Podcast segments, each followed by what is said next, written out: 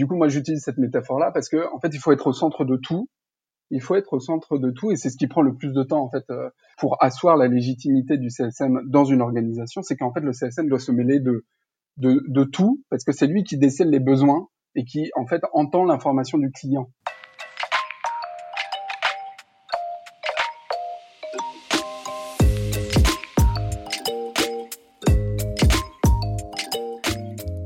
Et bienvenue dans CSM Co, le podcast du succès client et de ceux qui le font. Je suis ravi de vous accueillir dans ce douzième épisode, euh, qui sera d'ailleurs le dernier de l'année 2020, et plus précisément dans la première partie de ce douzième épisode.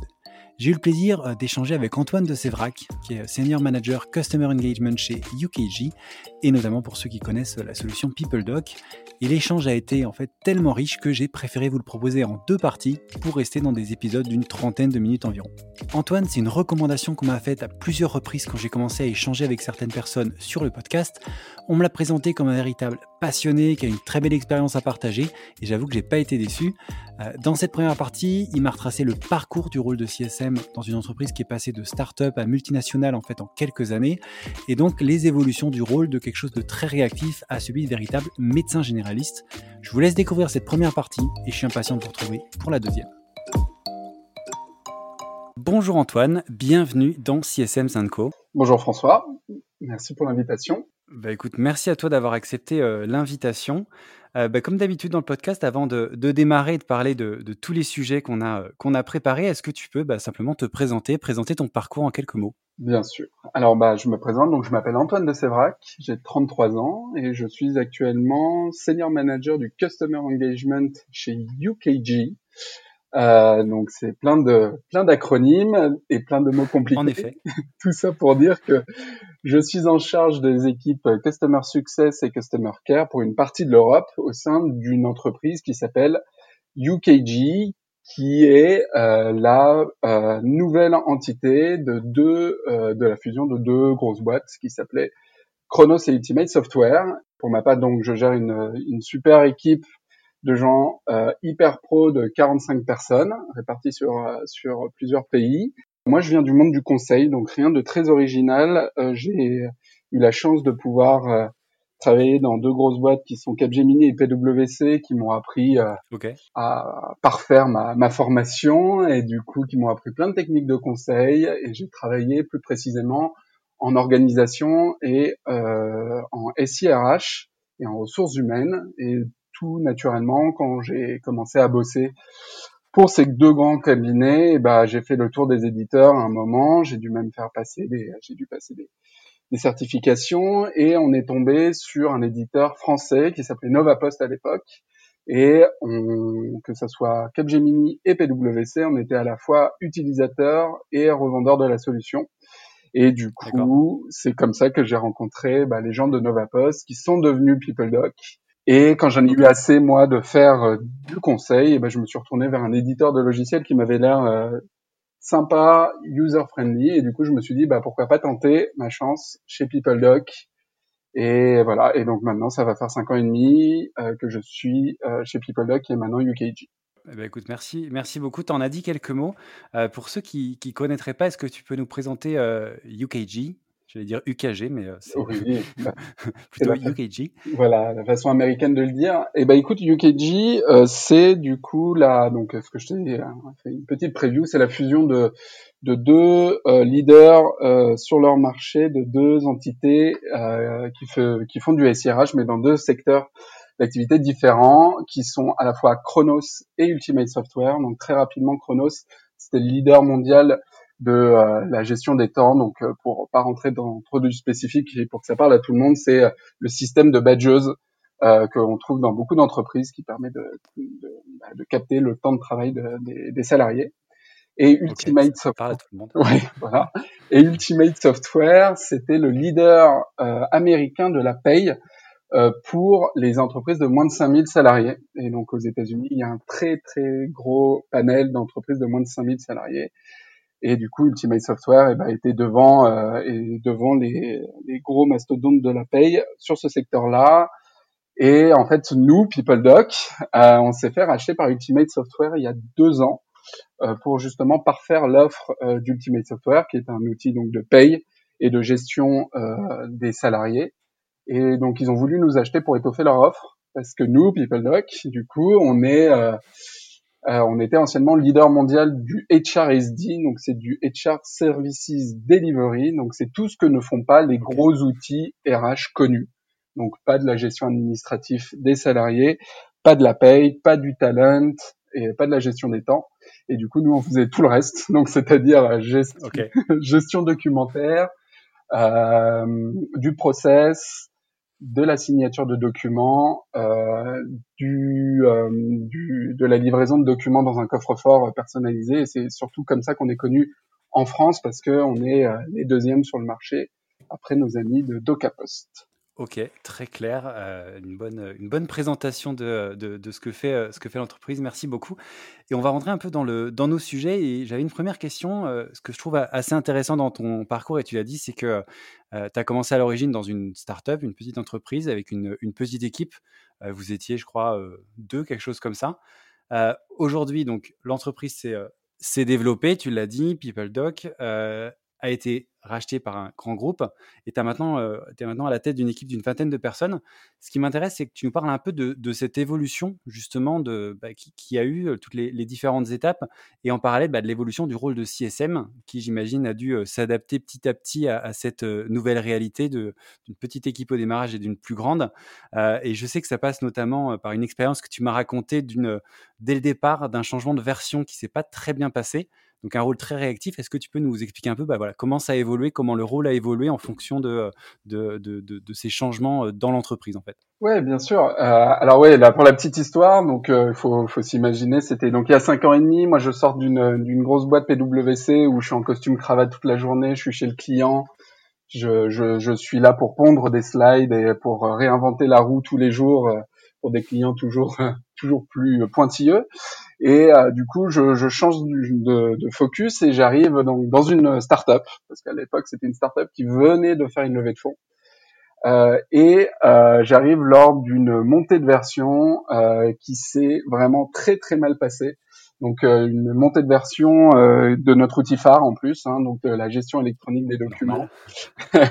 et donc je, voilà. Et donc il faut, faut bien se rendre compte qu'à l'époque, donc on était effectivement deux CSM pour gérer un parc client de de 300 clients à, peu près. Euh, et euh, je suis arrivé et euh, j'ai passé mon premier mois à, à, faire du ticket, bah, à faire des tickets Zendesk en réactif pour justement gérer l'insatisfaction des clients qui n'avaient pas du tout apprécié notre raté sur la montée de version. Du coup, voilà, c'était le sympa pour démarrer. Voilà, c'était le monde enchanteur de de la startup. Euh, voilà, non, mais du coup, c'est c'est à la fois c'est ce qui m'a permis de me mettre le pied à l'étrier très rapidement et c'est surtout euh, moi ce que je cherchais c'était une certaine quête de sens euh, dans mon travail parce que effectivement quand on fait du conseil on est un peu déconnecté au bout euh, on parle de, de, de, de code de, de, code orga pour euh, facturer un client pour pouvoir faire des heures pour pouvoir travailler sur des heures sur un client alors que le client a besoin de nous bah là, euh, j'ai trouvé tout de suite du sens à mon, mon travail chez PeopleDoc, c'est qu'il fallait les aider à comprendre pourquoi ça ne fonctionnait plus. Euh, et euh, du coup, euh, du coup, pour reprendre la, la, la, seconde partie de, enfin ta question, en fait, c'est que le rôle du CSM à l'époque, c'était bah, gérer un parc de très très gros de clients et faire en best effort. Et du coup, ça voulait dire du réactif, c'est-à-dire au client qui gueulait le plus, euh, de le gérer et d'essayer de lui apporter des, des, des réponses. Donc à l'époque, on n'était que deux CSM. Euh, il y avait à la fois de, des clients qui étaient euh, des, des, petites, enfin des petites et moyennes entreprises et des très très grosses entreprises. Et du coup, on servait euh, les clients de la même façon et on essayait justement de, de, de créer une offre customer success qui n'était pas de l'implème parce que historiquement nous on fait pas d'implème les CSM chez PeopleDoc parce que notre notre euh, ouais parce qu'il y a plusieurs définitions du customer success. Alors chez eh voilà. Alors chez PeopleDoc, on ne fait on ne fait pas d'implémentation et on ne fait pas de, de formation non plus. On est là pour faire de l'account management et du customer experience. Et donc ça, il y a il y a cinq ans et demi, autant te dire que le customer experience et la satisfaction client et de l'account management. Bah, c'était tout simplement répondre le plus rapidement possible à des questions, à des problématiques clients via Zendesk, donc du, du très très réactif. Et en fait, euh, et en fait, c'était, euh, moi, je suis arrivé à un moment où, en gros, on est, on avait fait, euh, le, PeopleLock avait déjà fait l'effort d'avoir fait l'acquisition d'un certain nombre de clients, donc 300. Et en fait, on m'a, on m'a fait venir pour justement bah, se structurer ce pôle de clients. Et du coup, bah, c'est vraiment une phase euh, où on doit faire de la surqualité en termes de customer success, où on doit vraiment créer quelque chose avec le client, donc créer une relation, euh, comprendre comment le client utilise au final notre outil et, euh, et du coup ne pas compter ses. Et du coup le faire, euh, ouais, ce que je te disais, donc faire du réactif. Et quand on arrivait à faire ça, on a eu la chance de pouvoir de migrer assez euh, rapidement parce que vraiment on a eu la chance d'être une, de passer d'une startup à scale-up et euh, vraiment d'avoir un boom euh, de nos clients satisfaits qui ont fait des référencements et nous ont permis de faire de l'acquisition. et du coup, on a pu faire avoir une autre phase qui est une phase d'expansion où on a commencé à segmenter l'offre euh, customer success. Et du coup, par exemple, bah, on a arrêté de faire des tickets Zendesk. On a, on a recruté des gens hyper compétents euh, qui venaient bah, de chez Free ou d'autres, euh, ou qui étaient même DRH dans d'autres boîtes, pour arriver et faire du support orienté euh, satisfaction client, donc euh, réponse qualitative dans les SLA, euh, orienté RH, toujours hyper bienveillant et drivé satisfaction client. Donc pareil, on n'a pas compté nos heures, vraiment pas. Euh, on n'a pas compté le temps qu'on passait et le revenu que nous apportait euh, chaque client. On n'était vraiment pas dans cette démarche-là. Mais on a commencé à segmenter. Du coup, les CSM ont arrêté, par exemple, de faire du ticket. Euh, voilà, et ils étaient, ils avaient interdiction d'aller sur Zendesk, à part pour préparer leur comité de pilotage. Et donc voilà, donc on a commencé à segmenter, à créer des offres pour que notre client soit de plus en plus satisfait et qu'on soit identifié en fait en tant que que vraiment point de contact ultime, enfin légitime et ultime auprès de nos interlocuteurs. Donc il y avait vraiment une quête de légitimité auprès du client, c'est-à-dire qu'on ne va pas appeler un CSM euh, pour parler développement, stratégie, SIRH, alors que c'est le CSM qui nous répond à nos tickets. Voilà. Donc dans la mentalité, on, a, on a essayé de justement de d'amorcer ce shift euh, pour, pardon, on va essayer de parler français, d'amorcer ce, ce changement pour euh, justement qu'on soit référencé et que nos clients sachent à qui euh, parler et devenir le seul point d'entrée unique pour tout ce qui est euh, question, euh, stratégie, voilà, auprès des clients. Voilà. Donc ça, c'est la deuxième phase. Et là, nous, on est rentré depuis un, un, certain temps dans une, une phase de, de stabilisation. Hein, donc, on a maintenant créé des segmentations de comptes. On y reviendra, on y reviendra plus tard et des segmentations de comptes en fonction de, des revenus des clients. Euh, on a créé des cycles de vie clients, on a, on a démultiplié les offres. Donc maintenant, on, on, amène des gens qui font du conseil chez nous, euh, des conseils, du conseil euh, dans l'équipe CSM qui n'est pas rattaché à l'équipe CSM, mais du coup, comme on a identifié un besoin, et c'est ça qui est super dans cette équipe, c'est qu'en gros, comme on est en contact euh, auprès de, des clients, on arrive à déceler bah, les attentes des clients et du coup, on, on voit s'il y a une appétence du marché pour pour ça et du coup bah on a réussi à créer une offre conseil euh, de gens qui, qui font ça maintenant euh, qui sont payés pour faire ça et les clients nous le, nous le demandent en plus euh, du conseil sur nos offres pour pouvoir déployer au mieux et être le plus pertinent possible donc là une, belle phase de stabilisation et maintenant là on rentre vraiment bah, maintenant que comme je te l'ai présenté en fait on est dans une grosse boîte de 12 000 personnes une multinationale et donc on nous demande beaucoup d'autres choses. Hein. On n'est plus une startup ni une scale-up, donc on parle de rentabilité maintenant. Donc on est vraiment dans une phase de, de maturité qui est vraiment intéressante aussi. C'est c'est bah, l'aboutissement d'un travail en fait, de l'accomplissement ouais, d'un cycle qu'on a fait avec les CSM et avec cette équipe qui a vraiment beau, bien bossé et euh, du coup maintenant on optimise les process avec les clients. On essaye de, de vraiment d'apporter du développement très spécifique, et euh, sur des, des services qu'on a déjà, euh, etc., etc.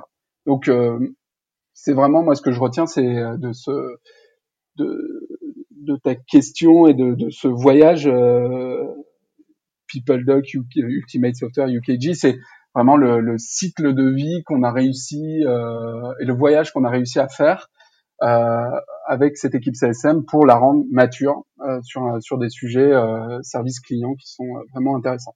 Euh, cette, euh, cette, euh, ce, transfert un peu entre le, côté très start-up, un peu réactif, et le côté plus scale-up, je crois que c'est quelque chose que beaucoup, de, en tout cas d'auditeurs du podcast, beaucoup de CSM connaissent. C'est quelque chose qui vous a pris combien de temps à peu près, juste pour avoir une idée, pour passer de ce rôle très réactif un rôle plus de conseil en déléguant la partie ticketing C'est c'est quoi? C'est quelque chose qui se fait sur, sur six mois, sur un an? C'est quoi le, un peu le, la timeline de ça? Et eh ben alors euh, malheureusement, il n'y a pas de baguette magique, donc comme dans non, comme souvent, comme dans tout projet, il y a du coup une phase de déco de discovery où il faut euh, arriver avec des données chiffrées. Et donc ça, euh, moi qui discute beaucoup avec la communauté CSM et qui fait un peu de mentoring pour certains CSM qui commencent, c'est en fait moi c'est ce que je leur dis, c'est qu'en fait faut parler chiffres, faut parler équivalent temps plein et du coup, euh, il y a donc dans ce projet-là de, de, de, maturité et de création d'autres offres pour justement euh, euh permettre aux CSM de faire uniquement leur métier.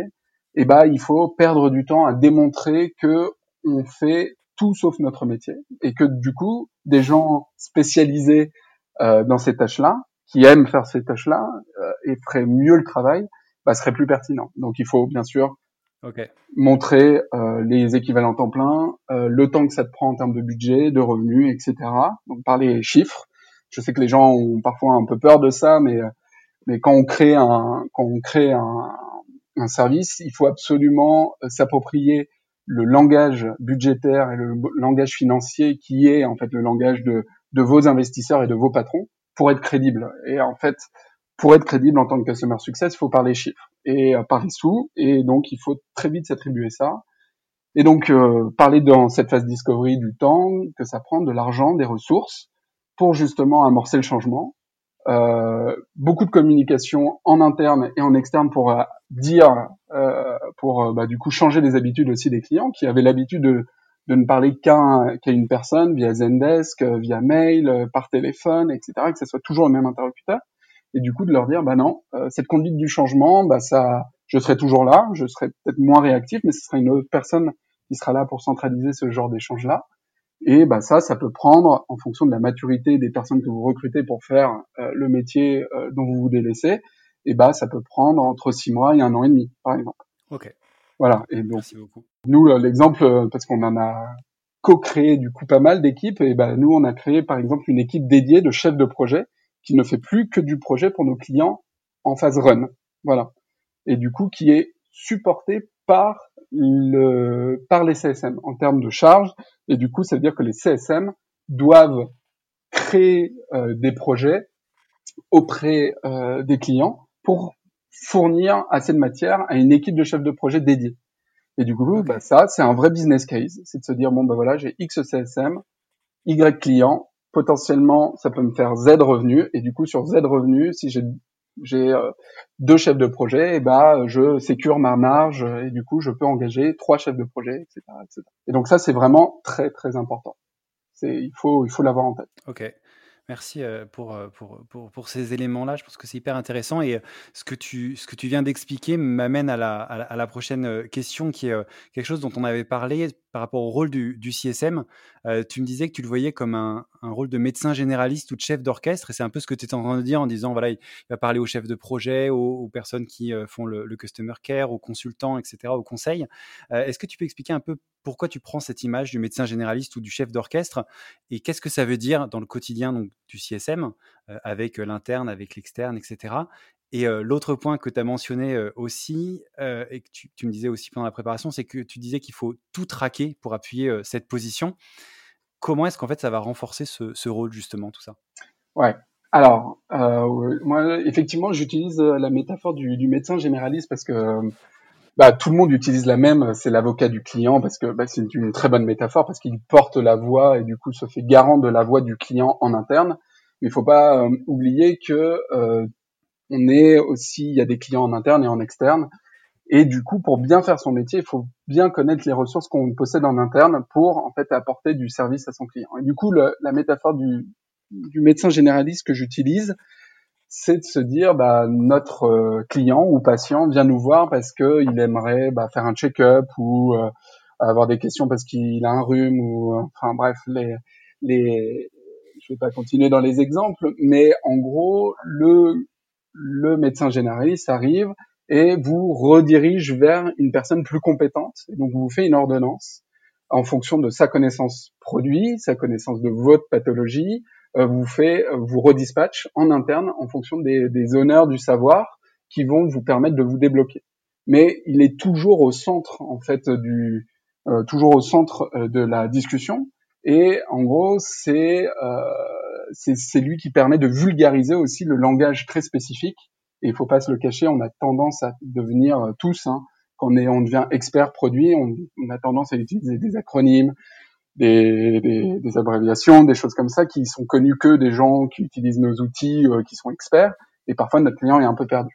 Et du coup, bah, c'est ce métier-là aussi, c'est de, de comprendre dans quelle situation est le client, quels sont ses objectifs, euh, quel est euh, quel est son besoin pour pouvoir le redispatcher en interne et du coup l'envoyer voir un radiologue, lui faire une une euh, tout simplement pour euh, voilà aller voir le radiologue, le dermato, etc., etc.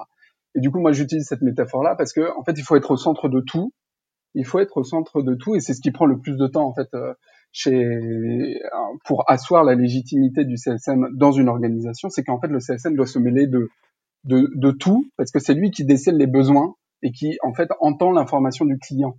Donc dès que le client utilise votre outil, à part s'il y a des outils de FAQ intégrés, des choses comme ça, des choses euh, que Stonely fait très bien, Pendo fait très bien, des choses comme ça, mais au début, bah, c'est le feedback client, c'est le CSM qui le, qui le récupère, qui l'ingère et qui le redistribue après à l'équipe produit, UX et, et R&D. Et du coup, okay. ce qui a pris beaucoup de temps et ce qui prend le plus de temps, c'est que le CSM doit se mêler de tout en fait. Et il faut qu'il se mêle de tout parce que c'est lui qui est euh, en qui est en front, qui est en face de l'ensemble de ses clients en externe et en interne. Chez PeopleDoc, les CSM, ils sont en front avec les équipes facturation, recouvrement, contrôle de gestion, euh, produits, R&D, UX, UI, sales, IPM, training, marketing, etc., etc. Et ils ont tous. Ça fait du monde. Ouais, ils ont. Voilà, mais en fait, c'est pour que être conscient en fait de tout, pour dire conscient de tout pour pouvoir avoir la vue la plus exhaustive euh, possible de la stratégie interne euh, UKG pour pouvoir délivrer le meilleur message à euh, aux clients. Et du coup, euh, ouais, en fait, c'est ça qui est moi qui m'avait plu dans le customer success, c'est que c'est vraiment le seul métier qui te permet d'être au centre de tout. Tu peux donner un, ton avis parce que tu, tu es le sachant, parce que tu es l'expert, l'expert client. Et du coup, c'est toi qui donnes ton avis en te disant, bah écoutez, il faut, faut faire gaffe parce que dans cette release note, c'est pas clair. Faut faire attention à pas relancer ce client-là parce qu'à cause du Covid, eh ben, il est en situation très compliquée, euh, etc., etc. Et pour tous euh, tous euh, les segments et toutes les business units que je vous ai que je t'ai cités, je pourrais te citer des exemples qui, même si euh, ces, enfin, ces business units veulent bien faire, ont une bonne intention en se disant ah ben on va faire ça parce que le client va être content. Il faut qu'il y ait le regard quand même de l'expert client qui est le CSM en disant attention parce que faut bien que vous ayez conscience que envoyer une mailing list maintenant alors que le client euh, sur la semaine on lui a envoyé 50 euh, relances parce qu'il n'a pas payé ses factures, parce qu'il y a eu la release note, parce que etc etc. Et ben il est perdu. Donc si vous voulez être impactant, faites attention. Il faut peut-être euh, voilà, euh, repousser, etc., etc. Ok. C'est intéressant que tu prennes cette, euh, cette image du, du, médecin généraliste avant, avant d'être chez LinkedIn. J'étais en agence de com et c'était aussi le, la façon dont on, dont on se voyait. C'est-à-dire que le client venait en disant j'ai mal à la tête ou j'ai envie de, j'ai besoin de faire des, des leads. Et après, c'était à nous de l'envoyer vers la bonne solution, le bon prestataire, etc. Donc c'est un peu la même, un peu la même approche et j'aime bien cette, euh, ouais. beaucoup cette, euh, cette image. Et du coup, euh, pour répondre à la seconde partie de ta question, qui était euh, pourquoi il faut tout traquer, et eh ben c'est ouais. exactement pour ça. En fait, pour être pertinent, parce que cette quête, en fait, il y a, y, a, y a deux chemins à mener. C'est être au centre de tout, donc se mêler de tout, et être légitime pour être au centre de tout. Et la légitimité, elle s'acquiert malheureusement pas avec du ressenti, ce qui est euh, le, le défaut des CSM, c'est-à-dire qu'on vient de se faire gueuler dessus euh, pendant une heure en comité de pilotage par un client qui est pas content. On sort de là, on a envie de se dire mais je comprends pas pourquoi mon product feedback il passe pas, euh, pourquoi on n'a pas répondu en temps euh, à, à, cette demande, on est hors SLA là-dessus. Et en fait, cette quête de légitimité pour faire des feedbacks de qualité, il faut être en mesure euh, de pouvoir faire du quantitatif et du coup tout traquer de façon hyper froid. Voilà. Et du coup, pour être pour être pertinent, et encore une fois, pour être pertinent auprès de, de, vos clients internes et externes, il faut avoir des chiffres et interpréter des chiffres et de se dire, OK, monsieur le client, je suis désolé, vous n'êtes pas content parce que on a mis euh, deux heures pour répondre à votre, à votre demande. Si on regarde votre ticket euh, et vos SLA qui sont euh, inscrits au contrat, eh ben, on a 60 jours pour y répondre. Donc, il faut en fait dédramatiser la chose, faut, faut essayer de comprendre quel est le, le, le, le bah, vraiment le, le, le nœud, vraiment le nœud profond du client pour se dire pourquoi ça. Et quand on dit au produit, bon mais on est désolé, euh, le produit, il y a une demande de feedback, un produit de feedback qui reçoit dans notre communauté de clients plus de 120 votes. Pourquoi vous ne voulez pas la mettre à la roadmap? C'est quel est quel est le problème? Alors que dedans, dans ces 120 comptes, ça représente 40% de notre ARR. Donc, euh, en gros, c'est une feature que nos clients veulent. Et du coup, c'est voilà, c'est c'est juste deux exemples pour te dire que mais c'est pour tout pour tous les interlocuteurs, il faut arriver avec des données chiffrées euh, de qualité pour justement euh, bah, dépersonnaliser le débat et pas se dire c'est ma guéguerre perso pour que mon client soit le mieux servi. C'est non, non, il faut être factuel et se dire bon bah voilà, ce produit feedback il a deux votes, et bah, le client attendra et puis voilà, c'est tout. Ouais, donc, donc voilà, c'est une quête de légitimité.